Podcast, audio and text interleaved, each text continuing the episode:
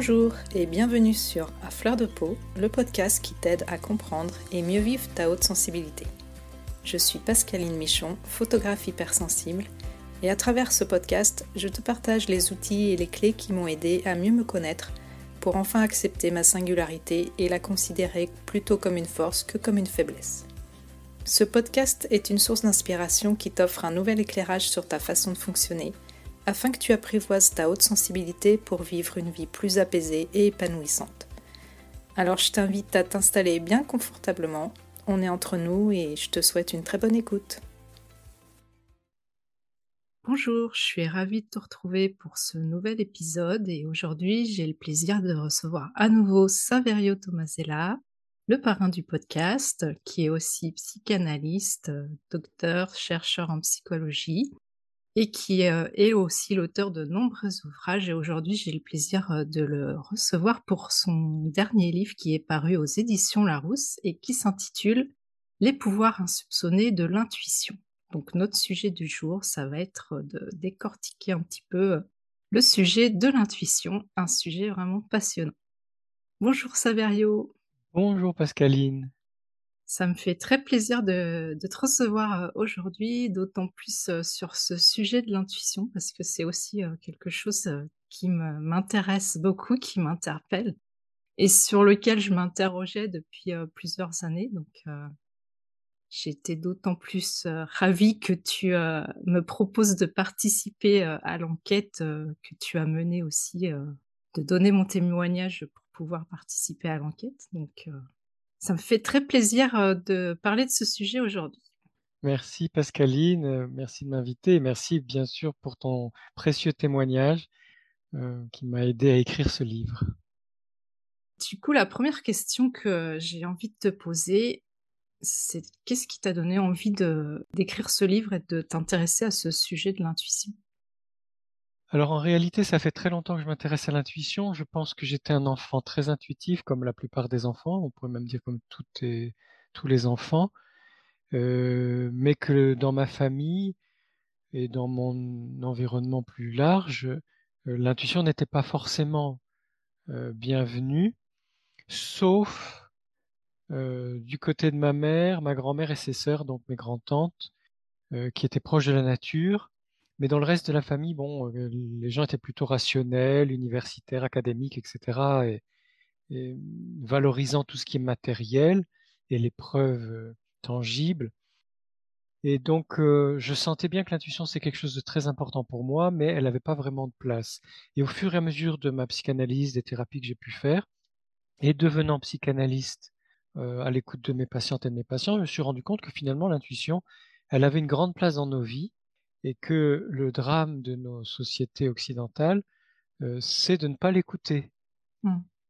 Alors, à ça, c'est ajouter la question, euh, enfin la, crise sanitaire et les questions que la crise sanitaire et la gestion de la pandémie ont soulevé chez beaucoup de personnes euh, sur la meilleure façon de se soigner en s'écoutant et non pas en écoutant des, les médias et l'industrie pharmaceutique ou le, les discours de la propagande politique.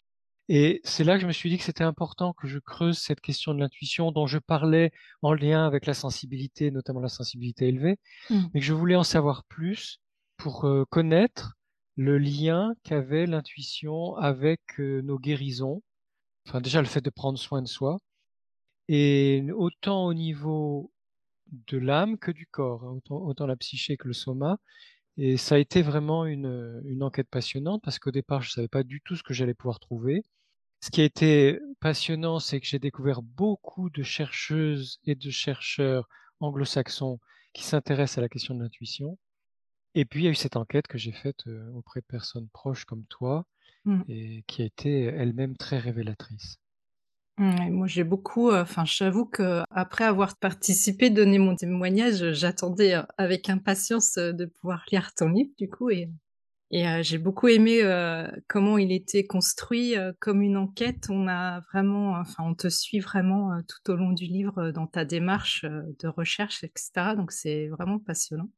Et puis, moi, de mon côté, le fait que tu m'interroges sur l'intuition, ça m'a aussi permis de de poser les choses, de m'interroger aussi comment moi je vivais mon intuition et tout ça et c'était, heu, c'était vraiment passionnant et c'est vrai que moi, heu, du coup, heu, je donne un petit peu mon parcours par rapport à l'intuition. J'en parle aussi dans le livre. C'est vrai que je sentais depuis toujours que que j'avais ce côté intuitif, du fait de ma grande sensibilité, je pense aussi que que j'étais, connectée à mes ressentis. Mais comme toi, venant d'une famille qui était plutôt rationnelle, heu, c'est vrai que le sujet de l'intuition, c'est on n'en parlait pas trop et on était beaucoup plus, heu, sur les preuves scientifiques et cetera et j'avais un petit peu, heu, cadenassé ça, on va dire et Mmh. je j'avais tendance à dire: «Oh non, moi l'intuition, heu, c'est, je suis pas, c'est, c'est quelque chose d'un peu trop, olé olé pour moi» et cetera et c'est vrai que j'avais déjà fait un épisode, justement sur le sujet de l'intuition avec Sarah Diviné au début du podcast. Et tu en parles, heu, notamment tu la cites, heu, dans ton livre.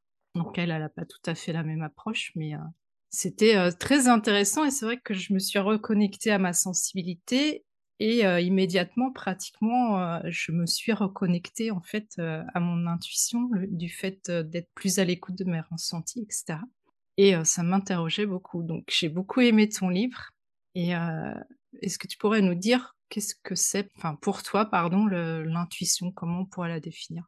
Oui, alors déjà, heu, concernant Sarah Diviné, j'ai lu son livre Les 5 portes de l'intuition, dont le titre a été repris, plus tard par quelqu'un d'autre, Mmh. de façon très proche. Ce que je trouve toujours dommage quand, voilà, quand il y a comme ça des personnes qui en copient d'autres sans les citer. On en a déjà parlé dans un autre Oui, podcast tout à fait. et le phénomène ne s'est pas arrêté entre-temps malheureusement. Heu, c'est le livre de Sarah Diviné est passionnant parce qu'elle parle d'elle et de son expérience et heu, vraiment de ce qui est arrivé dans sa vie et j'ai beaucoup aimé son livre et son approche, qui pour moi est est vraiment dans le dans les dans les vibrations justes de ce qu'est l'intuition et de Mmh. comment on peut vivre au mieux avec ses intuitions. Alors la définition de l'intuition est très simple. L'intuition, c'est une connaissance directe du réel, qui n'a rien à voir avec la logique, avec la réflexion, avec l'expérimentation et heu, avec l'observation. C'est donc une connaissance qui va être, heu, avant tout sensorielle, ça va passer par le corps, de façon fugace, surprenante, par le biais de flashs ou quand vraiment c'est une intuition qui insiste pendant longtemps, heu, parce qu'on ne l'écoute pas, à Mmh. ce moment-là, par des douleurs et des maux dans le corps. Il y a, heu, pour les scientifiques, 4 formes d'intuition. L'intuition mémorielle, qui est que depuis les derniers mois de notre, heu, vie intra-utérine, avant la naissance et surtout après la naissance, à partir de la naissance, dans chaque situation que nous vivons, nous trouvons les meilleures façons de faire pour vivre ces situations et notre mémoire emmagasine tous nos savoir-faire, nos savoir-être, heu, dans ces situations. Ce qui fait que dans la vie courante, quand on est dans des situations similaires, pas forcément exactement les mêmes, mais dans des situa situations similaires, notre intuition mémorielle, donc notre mémoire, nous envoie l'information juste pour faire la bonne chose au bon moment, ce qui nous permet de marcher dans la rue, de traverser, de faire attention aux voitures, heu, de conduire, heu, que ce Mmh mh. soit un vélo, une voiture ou de faire du ski et cetera. C'est il y a toutes sortes de choses qui viennent de notre mémoire et et qui nous permettent même de pas seulement de comprendre et de parler, mais d'agir de la meilleure des façons, Mmh. heu, sans avoir à à y réfléchir. La deuxième forme d'intuition, c'est l'intuition inconsciente qui fait que quand je suis dans un transport en commun, au restaurant ou dans le train et cetera, si quelqu'un me regarde et qu'il est ou elle est dans mon dos ou d'une fenêtre quand on passe dans une rue, on on sent qu'on est regardé et si on va on regarde dans la direction comme ça, machinalement, on le fait pas en en y réfléchissant, on se tourne et on constate qu'effectivement une personne nous regarde. Mmh. Quand on pense à un ami, un enfant, un parent, heu, une personne qu'on connaît très bien, parfois cette personne nous appelle ou nous envoie un Mmh. texto en disant: «Je pensais à toi». «Ah oui, bah tiens, moi aussi je pensais à toi». Heu, on peut être en train de lire en écoutant de la musique sans regarder par la fenêtre, il se met à pleuvoir, on sent qu'il pleut alors qu'on n'a pas constaté, heu, qu'il pleuvait. Donc ça, c'est l'intuition, inconsciente. La troisième forme d'intuition s'appelle la métacognition, qui est une intuition qui va surtout concerner les scientifiques, les chercheurs et les artistes qui sont dans une recherche profonde sur un thème ou pour résoudre une énigme ou une problématique et qui sont d'ailleurs dans une impasse souvent Ils vont se promener, ils prennent une douche, ils sont en vacances, ils, ils oublient complètement leur travail et leur recherche, et pof, comme ça, ils ont la réponse euh, à une question qui se posait depuis longtemps. Mmh.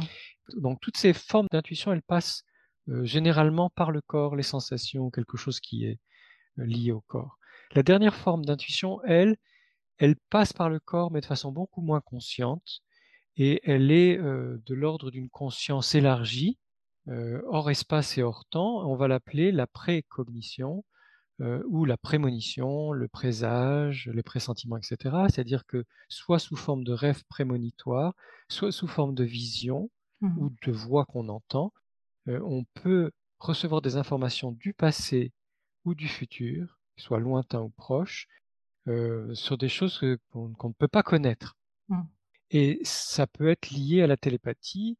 Et il y a des laboratoires très sérieux comme la NASA qui font beaucoup d'expériences de télépathie depuis des décennies. Hein. Ça fait très longtemps que la NASA explore cette forme d'intuition. Donc voilà à peu près les quatre formes d'intuition. Et la dernière forme, elle peut être liée à la médiumnité. D'accord.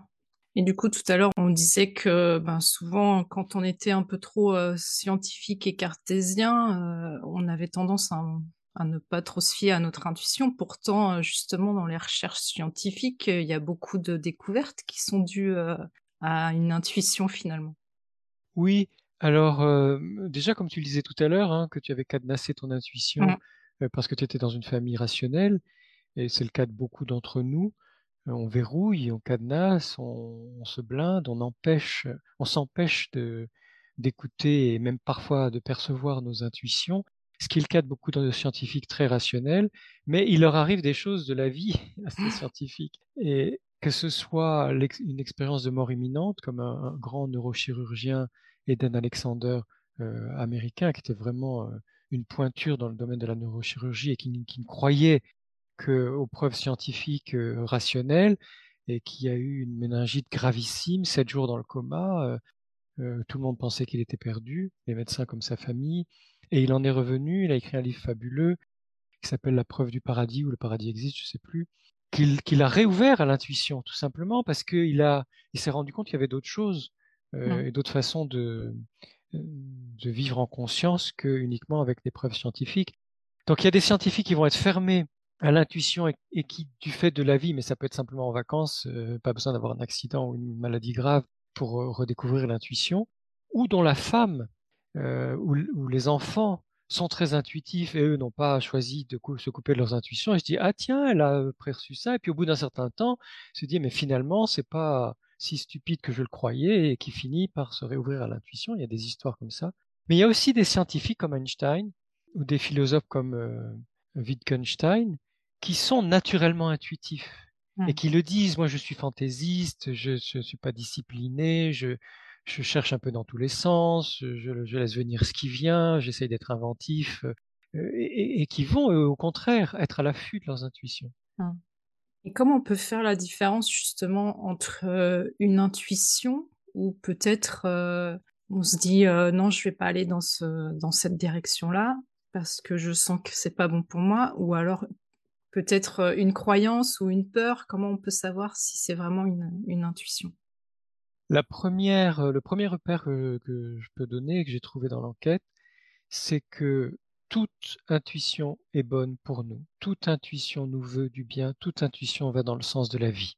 Donc, si on sent que c'est quelque chose qui ne nous veut pas du bien, qui ne va pas dans le sens de la vie, euh, ou même comme disent les, les, les médiums spirites britanniques de, du collège Arthur Finlay, qui est un collège qui forme euh, les mmh. médiums, un collège international qui forme les médiums.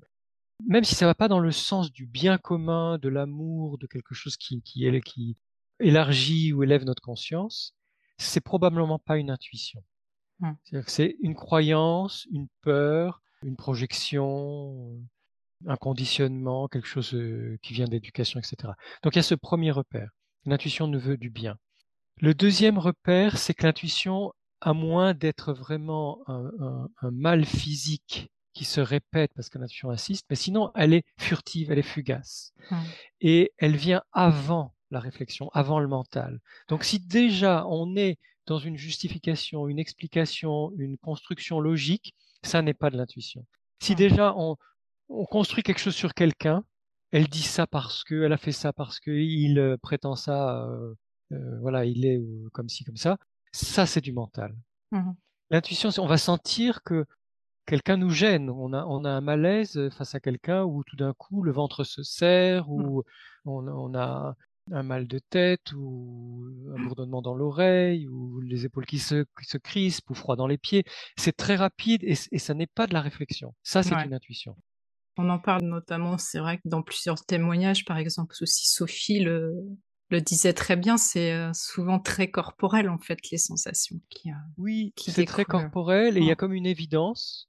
Or, notre mental a appris à ne pas trop écouter nos intuitions parce que par éducation, par culture, euh, suivant les familles et puis, les, les- et puis le- le- la formation euh, scolaire, la scolarité de, de la maternelle, on commence, il y a des enseignants qui dès la maternelle commencent à, à, vouloir former absolument des esprits rationnels et ça va jusqu'à la fin de l'université. Et dans les formations qu'on fait aussi, la plupart des formations qu'on fait aussi quand on est adulte, les formations continues, Mm. où pour toutes sortes de raisons, on va nous parler du cerveau, on va nous parler, et, et tout ça peut être passionnant, hein, c'est pas la question, mais de telle façon que on, on, on évince l'intuition. Donc il y a cette culture et ces conditionnements qui jouent, mais il y a aussi nos propres projections. Alors projection, c'est quand je crois voir chez l'autre, parfois avec un tout petit élément qui a fait Mm. naître la projection, hein, quand je crois voir chez l'autre quelque chose euh, qui le concernerait, mais en fait ça me concerne moi. Et je suis persuadé que l'autre est comme ça, alors qu'en fait ça parle de moi, de mon histoire, d'une difficulté, de quelque chose que je ne veux pas voir en moi. Et là, très souvent, on va confondre nos projections, surtout si elles sont peu conscientes. euh, on, va, on va confondre nos projections avec des intuitions. On va se dire, ah tiens, j'ai l'intuition que, alors que pas du tout. Alors comment faire? Eh bien, dans une conversation récente, une, une journaliste me disait qu'un jour, elle elle sentait pas euh, de prendre un avion avec son compagnon. Elle lui a dit non, non, je sens pas cet avion, ce vol-là, je veux pas le prendre, euh, il va arriver quelque chose, donc prenons l'avion d'après. Elle a pris, ils ont pris l'avion d'après, son compagnon n'était pas content. Euh, et en fait, il s'est rien passé dans le vol précédent. Donc, dans sa question, elle se disait, mais comment j'aurais pu faire pour me rendre compte que c'était une peur, une angoisse qui venait de, de- de- Mm. de moi, parce que effectivement, on parle d'accident d'avion, etc., et que euh, c'est comme une espèce de mini mémoire traumatique. Je me suis dit, ah ben non, je ne veux pas prendre cet avion parce que si jamais il arrivait malheur, euh, je, je veux éviter ce malheur. Donc, c'est déjà une construction, une projection qui venait d'une peur qu'elle avait. Eh bien, comment faire en se trompant? Parce que comme nous sommes, nous ne sommes pas des animaux. Mm. Tous les vertébrés ont des, des intuitions, hein. Euh, pas seulement les mammifères. euh, dans un podcast euh, récent, j'ai dit les mammifères, mais en fait, j'ai appris récemment que au-delà des mammifères, tous les vertébrés ont des, ont des intuitions, mais eux, ils n'ont pas de culture. Mm. Donc, ils écoutent et ils agissent en fonction de leurs intuitions. Bon, nous, nous avons la chance d'avoir une culture et d'être socialement formés, voire déformés parfois, mais aussi il y a du bon dans la culture et la société. Donc nous, nous avons besoin d'apprendre à éc- écouter nos intuitions, à revenir à une forme de sagesse par rapport à nos intuitions. Et la seule façon de faire, c'est de nous tromper. Et, et- et le plus souvent, euh, si on peut écouter des intuitions simples par rapport à des situations simples, on va dire ah ben tiens là c'était pas une intuition, c'était une imagination, une projection euh, ou une peur ou je ne sais trop quoi. Et c'est en nous trompant qu'on va pouvoir sentir, et là ça passe vraiment par la sensibilité, Mm. euh, quand est-ce que c'est une intuition, quand est-ce que c'est pas une intuition. Donc là on, a vraiment besoin de sortir de euh, nos étiquettes euh, en disant je suis intuitif, je suis pas intuitif par exemple, Mm. euh, et d'accepter de passer par le processus de l'apprentissage par l'expérience. Je me trompe, je ne me trompe pas, et petit à petit je deviens plus fin dans l'écoute de mes intuitions. C'est ça. Et tu parlais de, des animaux, du coup. Est-ce qu'il y a une distinction justement entre l'intuition et l'instinct? L'instinct animal, par exemple. Je vois, j'ai suivi mon instinct, par exemple. Oui. Alors, dans, dans le livre, il y a Osho, le, le gourou euh, indien, Mm. qui donne sa définition à lui, que l'instinct concerne le corps et l'intuition concerne l'âme. Donc, on peut partir sur ce, ce repère-là en disant que si c'est vraiment très physique et que tout de suite je fais une action qui me protège, par exemple, ça pourrait être mon instinct, j'ai écouté mon instinct et j'ai bien fait. à partir du moment où c'est plus sous forme de vision, de sensations subtiles, de, de prémonitions, etc., on peut dire c'est là, mais à ce moment-là, c'est l'intuition. Bon, mmh. je trouve que c'est intéressant. En même temps, je ne suis pas sûr que ce soit si différencié que ça. Mmh. Pour ma part, je dirais qu'instinct et intuition sont très proches. Et que qu'on dise j'ai écouté mon instinct ou j'ai écouté mon intuition, pourvu qu'on l'écoute, à mon avis, euh, c'est très bien. Et donc, euh, mmh. moi, je mettrais dans un, dans un grand ensemble instinct et intuition, sans faire de délimitation trop nette entre les deux. Et du coup, par exemple, pour parler de l'instinct, je sais que à la suite de la lecture de ton livre, du coup, je me suis dit, ça m'a remis euh, d'autres questionnements. Et c'est vrai que moi, euh, dans mon métier de photographe, euh, j'ai ce côté intuitif, ce, ce, côté instinctif où je sais qu'il va se produire quelque chose et que je déclenche au beau moment. Donc je me disais, tiens, est-ce que ça c'est de l'instinct, est-ce que c'est de l'intuition? Je pense que c'est un petit peu des deux finalement. Oui, voilà. Et est-ce que tu penses que en tant que grand sensible, on est plus à même d'avoir des intuitions ou en tout cas de les écouter? Alors ça aussi, c'est une question très importante et je n'ai pas une réponse définitive. D'ailleurs, quand on est chercheur ou chercheuse, on sait très bien que notre pensée évolue en fonction de chaque mini découverte, donc elle est tout le temps en évolution. Pendant longtemps, j'ai dit et j'ai cru que les personnes hautement sensibles, les personnes ultra sensibles étaient plus intuitives, et mmh. donc je l'ai beaucoup affirmé, que ça faisait partie du tableau de la sensibilité élevée. Et en répondant à ta question aujourd'hui, je me dis, bah oui, j'y crois, je... quelque chose en moi y croit. Sauf que en faisant cette enquête sur l'intuition, je me suis rendu compte, et en écoutant les, scientifiques anglo-saxons, qui cherchent depuis des décennies sur ces, ces questions euh, de l'intuition, je me suis rendu compte que tout le monde est intuitif, chaque personne est intuitive, que les enfants le sont particulièrement, que euh, les, personnes très âgées peuvent aussi redevenir très très intuitives, et qu'en même temps, certaines personnes disent que plus on a une ouverture spirituelle, mmh. quelle qu'elle soit, pas forcément religieuse, mais plus on a une ouverture spirituelle ou à la spiritualité, plus on accueille nos intuitions, on en tient compte, on vit selon nos intuitions.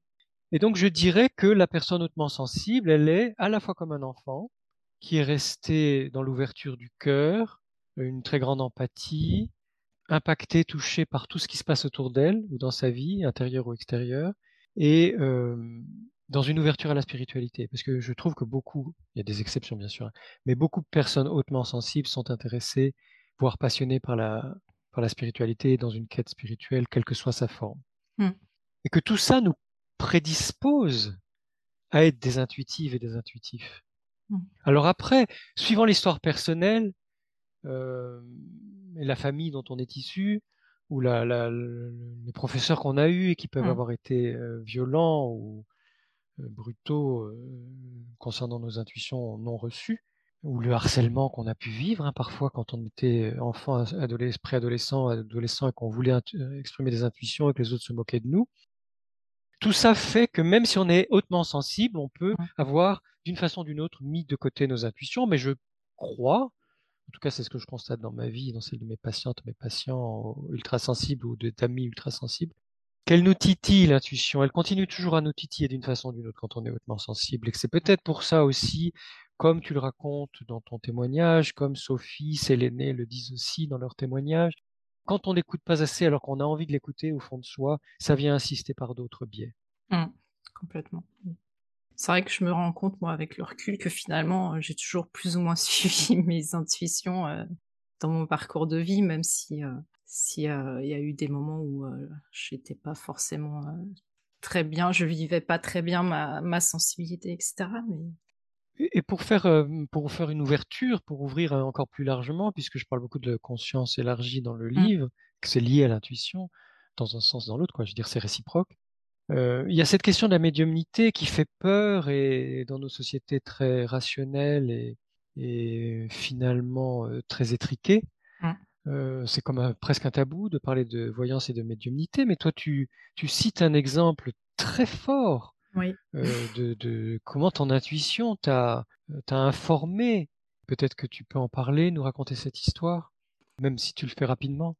Ouais, j'avoue que même, heu, de le lire, ça m'a fait remonter, pas mal d'émotions de le voir, écrit parce qu'effectivement, enfin, j'en avais jamais pratiquement parlé, avant, de te confier, mon témoignage.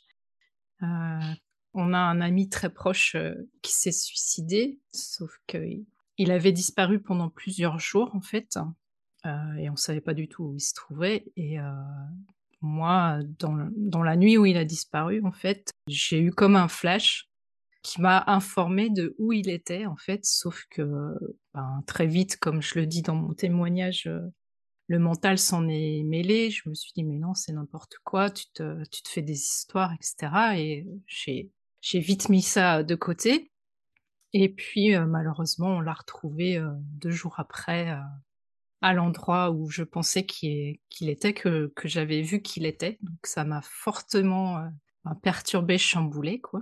Et heu, j'ai énormément culpabilisé aussi parce que, ben, forcément, heu, je me dis: «Si j'avais, partagé cette information, peut-être, que les choses auraient tourné autrement», mais bon, on peut pas savoir, voilà.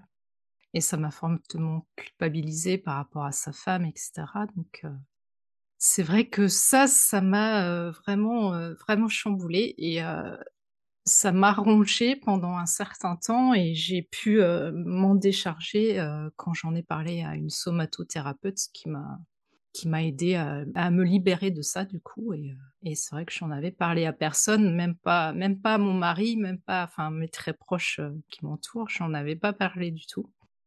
Et la 2e fois que j'en ai parlé, du coup, c'est dans dans le témoignage, du livre et et c'est vrai que c'est très perturbant parce qu'on se dit: «Comment c'est possible que je puisse avoir, une vision comme ça?» ça c'est une prémonition, donc surtout que là, c'était dans des circonstances assez dramatiques donc c'était très perturbant. Merci beaucoup Pascaline pour ton témoignage, très profond et effectivement touchant, émouvant, bouleversant. Parce que ça donne à, notre entretien d'aujourd'hui une, un poids de vérité, un poids d'incarnation que souvent, hem quand on parle de développement personnel, de psychologie, de tout parfois même de spiritualité, les gens ont des idées intéressantes, mais on en reste au niveau des idées Mmh. et là, vraiment, ton témoignage nous nous amène dans le dans la densité, dans l'épaisseur de l'incarnation, dans dans dans la vérité de la vie et je trouve que ça, c'est vraiment très précieux. Je te remercie du fond du cœur et ça me fait penser à un documentaire que j'ai vu où il y avait une disparition et effectivement aussi un suicide et la famille a fait appel à une amie qui était médium, qui a travaillé avec la police et les pompiers. Hein, c'est pour montrer que quand on est dans la solidarité, l'ouverture, la compassion, on peut, heu les pompiers, la police et cette femme médium ont travaillé ensemble. Ils ont trouvé le corps, heu, de ce cette personne qui s'était suicidée, hem, donc raison de plus pour écouter nos intuitions et et oser en parler, Mmh. si si c'est possible. Et après si je peux même, heu, rajouter, je sais qu'après il est, heu, venu, heu, me visiter, plusieurs fois dans mes rêves et j'ai pu parler avec lui et ça aussi, quelque part, ça m'a ça m'a soulagée. Voilà, merci Mmh. de de compléter ton témoignage parce que ça, tu l'avais pas Non, j'en avais pas encore dit. Mmh mh. En tout cas, c'est pas dans le livre et c'est très, très intéressant de voir comment, Mmh. effectivement, aussi dans les rêves, on est ou dans l'intuition par l'intuition, on peut être en contact avec les défunts et Mmh. et combien les défunts sont réconfortants dans les messages qu'ils nous apportent. Ça vraiment, là, j'ai des des des des centaines de de témoignages depuis des années que je récolte, heu, soit dans mes enquêtes, soit dans les documentaires que je regarde, les personnes Mmh. avec qui je parle, mais aussi les patientes et les patients qui en témoignent dans les séances. Et du coup, est-ce que toi, justement, dans dans ta pratique, heu, de psychanalyste, tu, heu, tu es connecté à ton intuition par rapport à Oui, oui et j'ai eu cette chance, hem, je l'expliquais dans l'émission avec, Gaël Piton, dans C'est sa vie, dont on a parlé avant l'enregistrement de ce podcast. Heu, j'ai eu la chance d'être formé par des psychanalystes qui étaient très incarnés, qui qui travaillaient avec le corps, avec les ressentis, avec les émotions, avec les sentiments, avec les intuitions et avec les prémonitions. C'est-à-dire des des des thérapeutes qui étaient complètement ouverts à la globalité de te de de Mmh. toute personne Et donc, comme la formation à la psychanalyse, c'est d'abord notre propre psychanalyse, celle qu'on fait pour nous-mêmes, mmh. avant de, suivre les trois années de formation et de rester en supervision, en formation continue toute sa vie. J'ai eu cette chance parce que ça m'a vraiment réouvert complètement à mes intuitions. Et je me suis donc... Euh, je, suis devenu un psychanalyste comme ça, un, un, mmh. thérapeute ouvert aux intuitions de, de mes patientes et de mes patients et mes propres intuitions. Alors avec, comme dans toute pratique clinique, des moments où on se trompe, mais comme on propose ce qu'on dit à nos patientes et nos patients comme des hypothèses en disant est-ce que ça vous parle, est-ce que mmh. c'est une piste, comment vous pouvez l'explorer? quand on se trompe, euh, c'est beaucoup plus facile pour l'autre de dire ben non ça me parle pas ou ça correspond pas à la réalité ou alors comme il y a des résistances en face, la personne peut dire non mmh. lors d'une séance et plusieurs séances après ou la séance d'après dire ah ben finalement ce que vous m'avez dit ça m'a fait réfléchir, je me suis rendu compte que ou j'ai senti telle chose et ça a débloqué une résistance en moi ou une inhibition, quelque chose qui, m'empêchait, un frein, hein, qui mmh. m'empêchait de, de considérer la réalité de cette façon-là. Donc oui, l'intuition fait vraiment beaucoup partie de mon travail. Et comme ces dernières années, je me suis formé à la somatic experiencing, qui est une, une thérapie des traumatismes à partir du corps et de l'expérience corporelle, euh, qui est en, lien avec la théorie polyvagale, donc comment activer mmh. le nerf vague ventral pour euh, retrouver confiance, possibilité de relation, euh, le calme aussi. L'intuition fait vraiment partie de, mon travail en individuel et aussi en groupe. Et je, je crois que c'est comme j'étais comédien quand j'étais jeune. Quand on est comédien ou musicien, mais enfin là c'est par rapport au fait d'être comédien que ça me vient, il y a comme une espèce de gymnastique émotionnelle de l'imagination des émotions qui fait qu'on peut entrer dans la peau d'un personnage et on sait bien que c'est pas nous, mais en même temps on a cette capacité, c'est, ça devient de plus en plus fluide, de plus en plus ouvert, de plus en plus facile. Eh bien, je crois que dans la vie et, en tant que thérapeute en tout cas, mais toi aussi dans ton métier d'artiste et de, mmh. photographe, plus on pratique l'intuition, plus il y a cette fluidité, cette ouverture, cette évidence, et on n'y prête pas forcément attention, on joue avec. Mmh. Ça va, ça vient, ça nous informe, on accepte cette information, on l'essaye et puis souvent ça porte ses fruits. Mmh. D'après ce que tu disais aussi tout à l'heure, ça me fait penser aux travaux de, Jung, euh, justement sur euh, lui, il, s'est beaucoup intéressé à l'intuition, il parlait notamment de synchronicité. Qu'est-ce qu'on peut dire par rapport aux synchronicités? Alors merci à Jung, hein, parce qu'il s'est intéressé beaucoup à la sensibilité. aussi, ouais. Et aux sentiments, aux intuitions, voilà, à la spiritualité, hein, c'est vraiment... Aussi, un grand penseur qui a ouvert la voie à beaucoup de choses. Donc merci. Tu peux me reposer ta question exacte? C'était savoir les synchronicités, qu'est-ce ah que c'est par rapport à l'intuition? Est-ce que c'est pareil? Est-ce que c'est autre chose? Alors, les synchronicités sont, des, sont comme des confirmations de nos intuitions, c'est-à-dire qu'on a un signe, on perçoit un signe en nous ou à l'extérieur de nous, et il va y avoir une coïncidence qui fait que ce, signe est conforté, confirmé par un autre signe, ou plusieurs autres signes, hein, ça dépend des fois.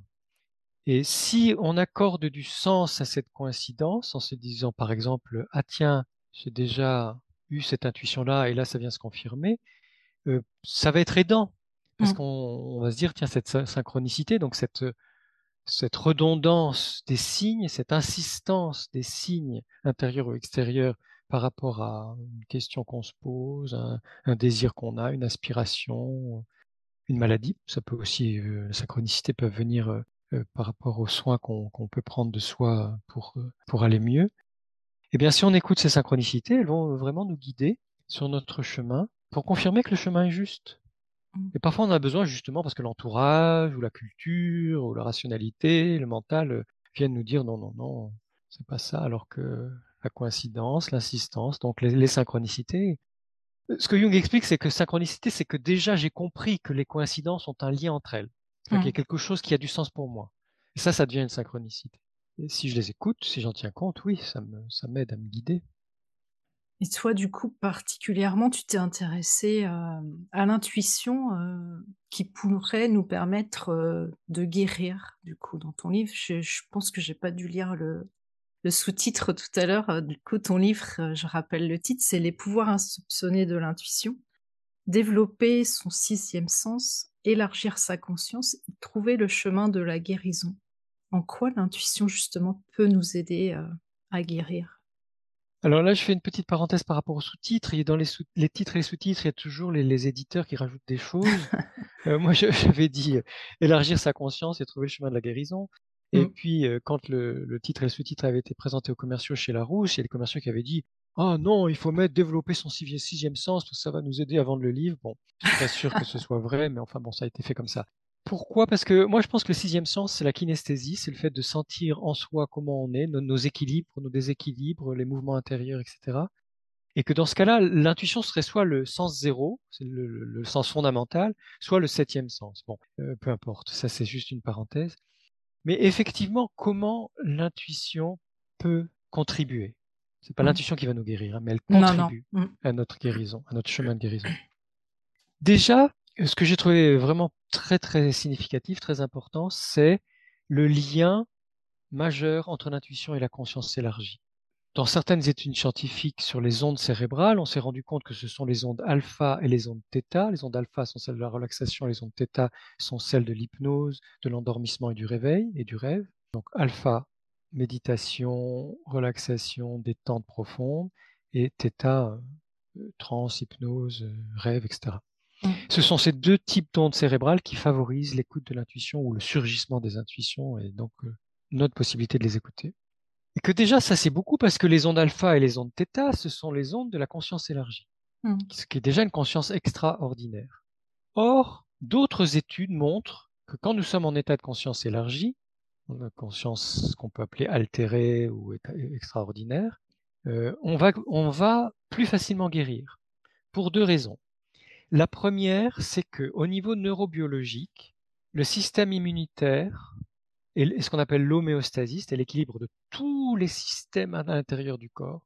Le système immunitaire, qui est le système principal pour la santé, et tous les systèmes vivants à l'intérieur du corps, donc l'homéostasie, ne fonctionnent ne sont actifs que quand nous sommes détendus, quand nous sommes suffisamment détendus, quand notre nerf vague ventral est activé. Donc dès qu'il y a une situation de stress, le corps ne, mmh. favorise pas l'immunité, il va favoriser la défense, le, mmh. combat, la fuite, le repousser ce qui nous déplaît, ou dans les cas les plus graves, avec menace de mort, euh, l'immobilisation. Or, nous vivons dans une société qui est extrêmement stressante. les injonctions à la performance, les injonctions à la résilience, je reviendrai peut-être tout à l'heure, euh, les injonctions à réussir, les injonctions à toutes sortes de choses, plus les informations extrêmement stressantes qui arrivent de toutes parts sur la situation économique, la situation écologique, les situations politiques, la guerre, les, les virus, les pandémies, etc. Tout ça fait que même si on est quelqu'un de zen, à moins de vivre dans un monastère et d'être coupé du monde, en mmh. ermite dans une grotte euh, aux sources du Gange. Et encore, je suis pas sûr qu'on puisse se couper complètement du monde. Ce qui fait que même si on est quelqu'un de très zen, on vit dans le stress. Et ce stress devient chronique. Et le problème, c'est que les maladies mmh. sont déclenchées puis nourries par cet état de stress chronique. Donc déjà, simplement revenir à la détente, à la relaxation, aux ondes cérébrales alpha, et de s'assurer un bon sommeil, donc les ondes cérébrales θ, va favoriser notre santé, le retour à la bonne santé quand on a des difficultés ou des maladies. Or, on voit bien que ces états-là sont ceux de l'intuition, sont ceux qui, permettent à l'intuition de s'exprimer. Donc ça, c'est la première grande piste qu'on doit absolument cultiver quand on veut prendre soin de soi et guérir. Après, comme ces états de conscience élargie, ces ondes alpha et θ permettent de mieux recevoir nos intuitions, si on accepte de les accueillir, nos intuitions, elles vont nous informer sur beaucoup de choses j'ai besoin de bouger. J'ai un, travail sédentaire, j'ai besoin de bouger. Si je, me dis, ah bah c'est comme ça, mon travail sédentaire, je reste sédentaire et je ne bouge pas, bah mon état de santé ne va pas s'améliorer. Si j'écoute mon intuition, je me débrouille pour faire une pause toutes les heures, par exemple. Hein. Après, mmh. l'intuition peut dire, euh, non, là, au bout d'une demi-heure, j'ai besoin de bouger, ou certains jours plus que d'autres. Hein. Euh, je vais faire le tour du quartier, je descends les escaliers si je travaille euh, dans une grande ville, je peux aussi descendre, plus prendre l'ascenseur et, prendre les escaliers. Euh, mais ça peut aussi être un appel de la forêt, pour mmh. paraphraser un titre Jack London. Ça peut être l'appel de la forêt, ça peut être l'appel de la nature, ça peut être on, se sent attiré par les animaux. Moi, je me sens attiré par les chevaux. Quand je me promène dans la nature, je vais voir les chevaux ou les poulains ou les, poneys, les, les mules. peu importe. Mais aussi les chiens, j'adore les chiens, les chats, les oiseaux. Euh, donc je passe du temps avec les animaux. Je n'ai pas d'animal domestique, mais parce que je voyage beaucoup, mais euh, ce serait compliqué. Mais quand c'est des animaux d'amis ou des animaux du voisinage ou dans la nature, je prends le temps de m'en approcher. Mmh. Et il y a toujours une espèce de dialogue avec les, mmh. animaux, les arbres, c'est pareil. Moi, je, quand, quand, je suis dans la, les forêts, je touche au moins une fois un arbre, ou j'embrasse l'arbre, ou je, ça m'arrive de parler aux fleurs, euh, aux papillons, etc. Donc ne pas se trouver ridicule quand on a un élan du cœur, parce que c'est lié à l'intuition. Mmh. Si je parle, euh, si je siffle avec les oiseaux, c'est parce que ça me fait du bien. Si j'embrasse un arbre, c'est parce que ça me fait du bien. Donc d'écouter ces intuitions et de continuer à les écouter pour la nourriture. On a une culture nationale ou régionale ou familiale de la gastronomie, mmh. avec des habitudes qui sont liées à ce que ce qu'on a connu enfant dans sa famille ou, ce qu'on a découvert dans le pays ou la région euh, si on a déménagé où on est. Or, certains aliments ne nous conviennent pas. Et c'est pas forcément toute la vie, ça va être à certaines périodes de la vie, certains aliments ne, nous conviennent pas. On sent bien qu'on ne les digère pas ou qu'on n'arrive pas à dormir, etc. Donc écoutons nos corps, écoutons notre intuition pour choisir la nourriture qui est la meilleure pour nous au moment, euh, au moment M ce jour-là. Euh, c'est pareil pour les boissons. Moi, j'adore le café, j'adore le vin, euh, les bons cafés, les bons vins, et même le, les bons chocolats. Ben, je ne peux pas consommer, en consommer au quotidien. J'en consomme les jours de fête. Parce que sinon, ça me met dans, tous mes états. C'est-à-dire que mon système nerveux est surstimulé mmh. par la théine, la caféine, la théobromine dans le chocolat ou par le vin. Donc voilà, on fait attention à ça. On régule son sommeil au mieux. On, on écoute les musiques qui nous font du bien, on danse si on a besoin de danser. Il y a des personnes qui n'aiment pas la méditation. Il y en a qui aiment beaucoup la méditation, comme toi. mais il y en a d'autres qui ont, qui, ont besoin d'autre chose. Donc, c'est pas parce que la méditation est à la mode et qu'on en parle à la mode, qu'on parle beaucoup de méditation et qu'on en vante les bienfaits. Eh bien, ces bienfaits-là, ils sont pour les personnes qui aiment la méditation. il y en a d'autres qui vont, qui ont vraiment besoin de prendre leur vélo, de, de nager, de, je sais pas, de danser, etc. Donc mmh. c'est d'être vraiment à l'écoute de soi. Et ça va être pareil pour un traitement médical. Donc là, je suis obligé légalement de, de, mettre des pincettes et de prendre des gants, c'est-à-dire mmh. prenez toujours un avis médical ou plusieurs avis médicaux d'ailleurs. Mmh. Un médecin peut avoir un avis, un autre médecin un autre avis. Le compléter si vous avez envie par l'avis d'un naturopathe, d'un acupuncteur, d'un ostéopathe, ce que vous voulez. Mais écoutez-vous aussi, et c'est possible de dire à son médecin traitant, ce traitement-là, je ne le sens pas, il ne me réussit pas, ou les effets secondaires sont trop forts pour moi, je voudrais essayer autre chose. On mmh. peut aller voir son médecin en disant j'aimerais essayer un autre traitement. Un traitement, est-ce qu'il n'existe pas une autre molécule ou est-ce qu'il n'existe pas des plantes? Il y a des médecins de médecine traditionnelle. Alors évidemment, si c'est un homéopathe ou un acupuncteur, il sera d'autant plus ouvert à cette démarche-là. Mais il y a des médecins de médecine traditionnelle qui sont tout à fait ouverts au fait qu'on leur dise ce traitement-là ne convient pas, essayons-en un autre et puis si on en a essayé plusieurs de médecine euh, euh, moléculaire industrielle, on peut dire est-ce que vous pourriez me donner des plantes? Il y a des médecins mmh. Allopathes qui, acceptent de donner des plantes. Et, voilà, et c'est comme ça, on cherche ensemble. Et mmh. je cite euh, plusieurs chercheuses américaines ou canadiennes dans le livre qui, insistent, notamment Kelly Broman, ou Brogan, pardon, Kelly Brogan, qui insiste sur le fait de dire attention, chaque patient a besoin de faire partie du traitement, du processus de guérison, de, donner son consentement pour un traitement et que ce mmh. consentement soit éclairé par le maximum d'informations. C'est ce que j'allais dire, on a besoin de redevenir acteur de notre propre guérison. Voilà, mmh. exactement. Pour redonner encore une fois mon exemple, je sais que moi, depuis quelques années, je sentais que j'avais besoin de ralentir le rythme.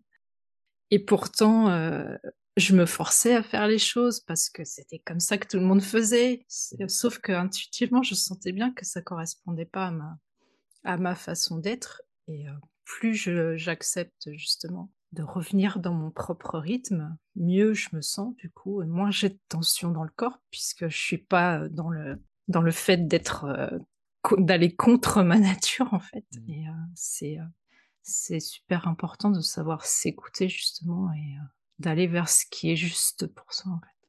Voilà, mmh. d'aller vers ce qui est juste pour soi. De même, si, même si c'est pas facile parce que bah on a tous des croyances, on a tous mmh. euh, des injonctions de la société, de nos proches, etc.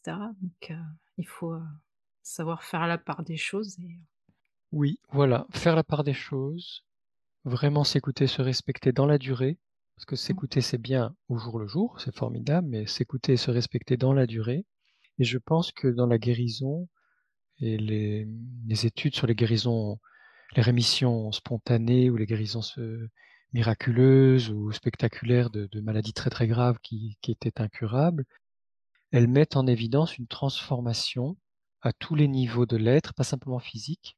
Et, et cette transformation, elle, elle est ouverte à la spiritualité. Et souvent, c'est ne plus avoir peur de mourir.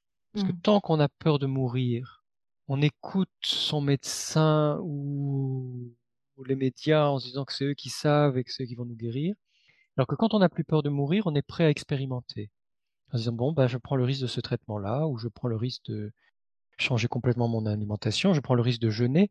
Mmh. J'en parle pas assez dans le livre et j'ai creusé cette question depuis.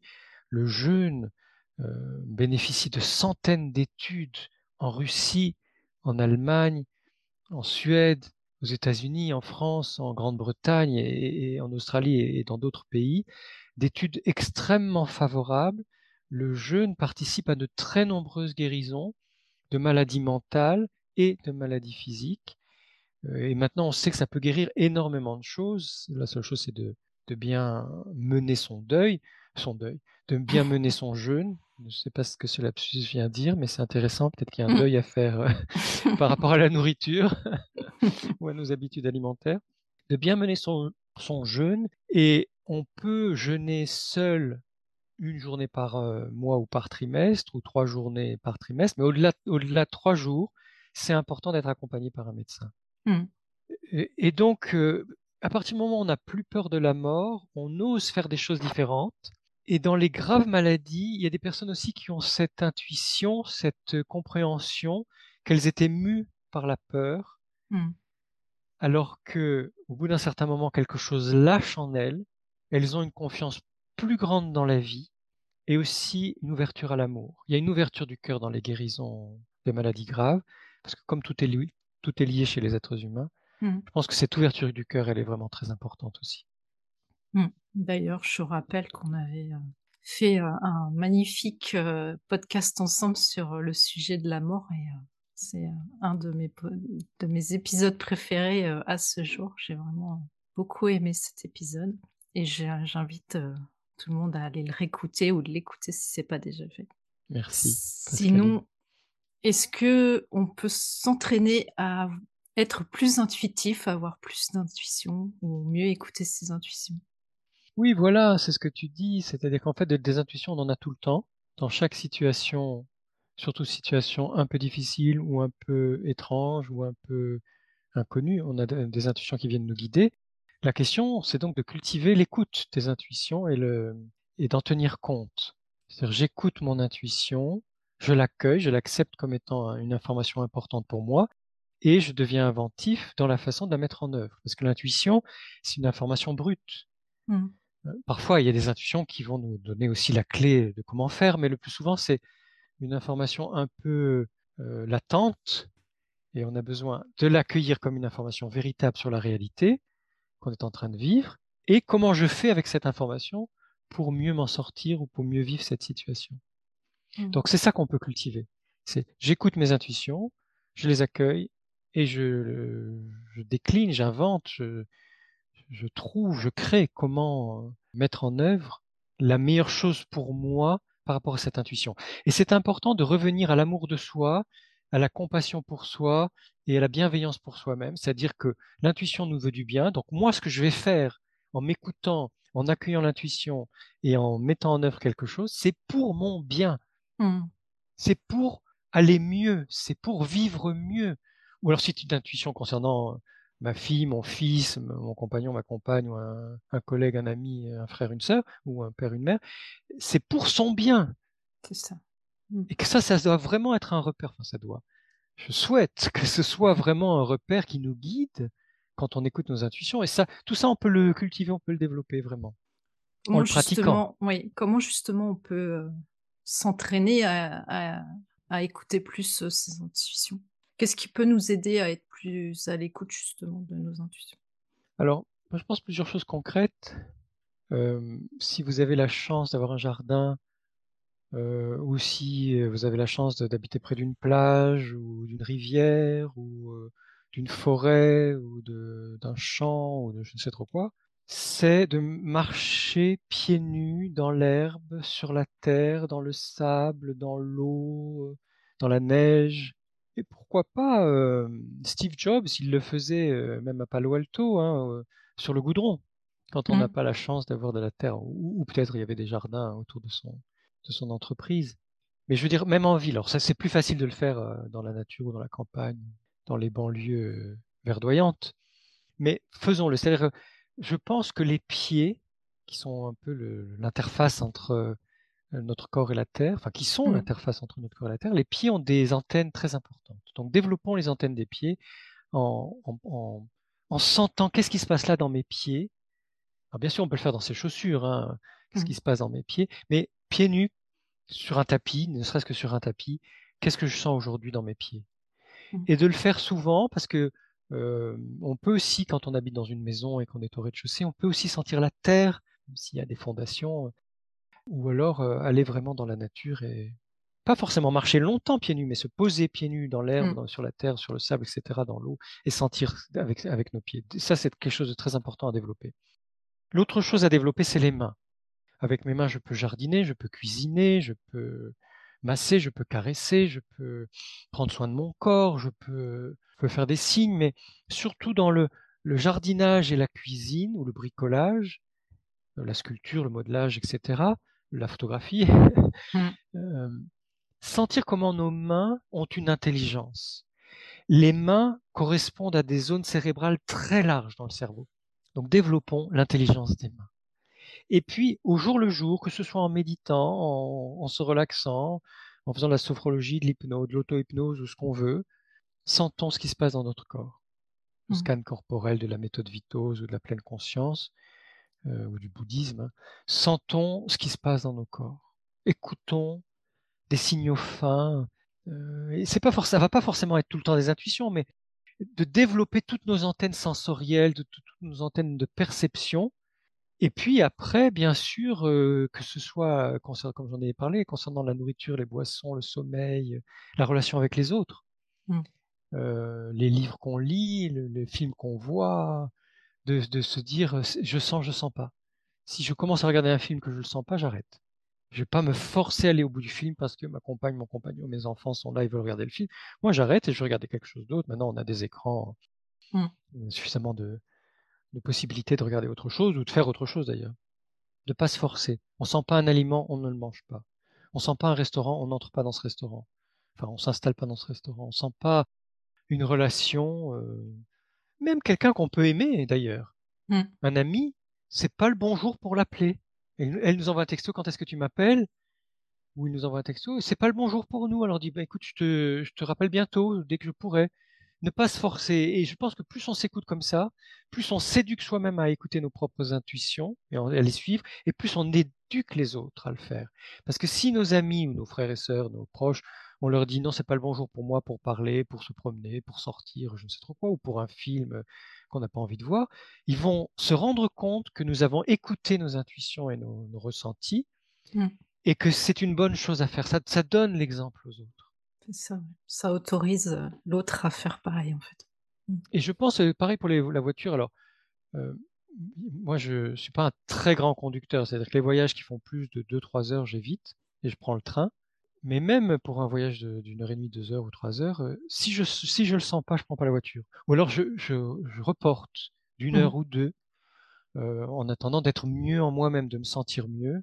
Et à ce moment-là, euh, je peux conduire. Ou alors quand je prends la voiture, mon intuition me dit prends l'autoroute, prends pas l'autoroute. Il, y, a des jours où je préfère prendre une, une route un peu plus longue ou parfois plus courte en, géographiquement, mais plus longue en temps. Et en fait, soit je vais faire une belle découverte, soit j'évite un embouteillage sur l'autoroute. Euh, voilà, c'est de, s'écouter. Je dirais quoi qu'il advienne, je m'écoute et ce n'est pas égoïste. Si je m'écoute vraiment, que je me respecte vraiment, je deviens de plus en plus capable de t'écouter, de te respecter, d'écouter les autres et de les respecter.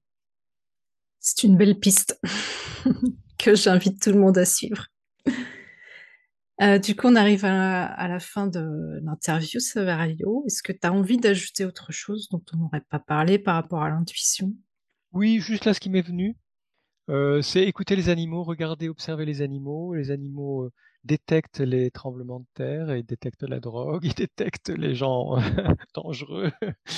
les animaux détectent toutes sortes de choses. Ils détectent nos tristesses et mmh. nos joies. Moi, j'avais un chien quand j'étais, quand j'ai une histoire familiale difficile et dont j'ai pas tellement envie de parler parce que ça va, c'est derrière moi. Mais j'avais un chien particulièrement, qui s'appelait Miesco, qui est un dalmatien, et qui avait une intuition très très forte euh, par rapport à mes états d'âme, tout, ce que je traversais intérieurement, mes émotions, et qui était un, vraiment un fidèle compagnon, qui était là pour tous les moments, euh, de joie comme de tristesse, ou de peur comme de colère, ou de, de bien-être, etc.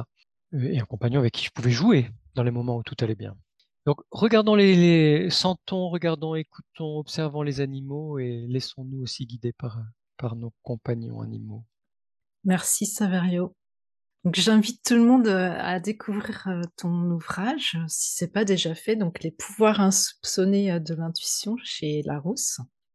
Et puis, je te dis à très bientôt, peut-être, Saverio, pour un nouvel épisode. Avec joie. À bientôt, Pascaline. Merci infiniment. Merci, Saverio. Voilà, je te remercie pour ton écoute. J'espère que cet épisode t'aura été utile.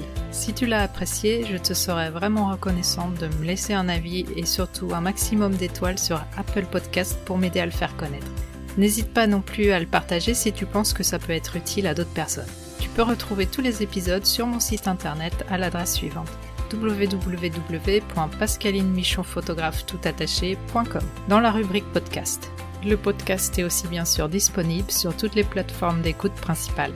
Si tu as envie d'échanger avec moi à propos de l'épisode, j'en serais vraiment ravie.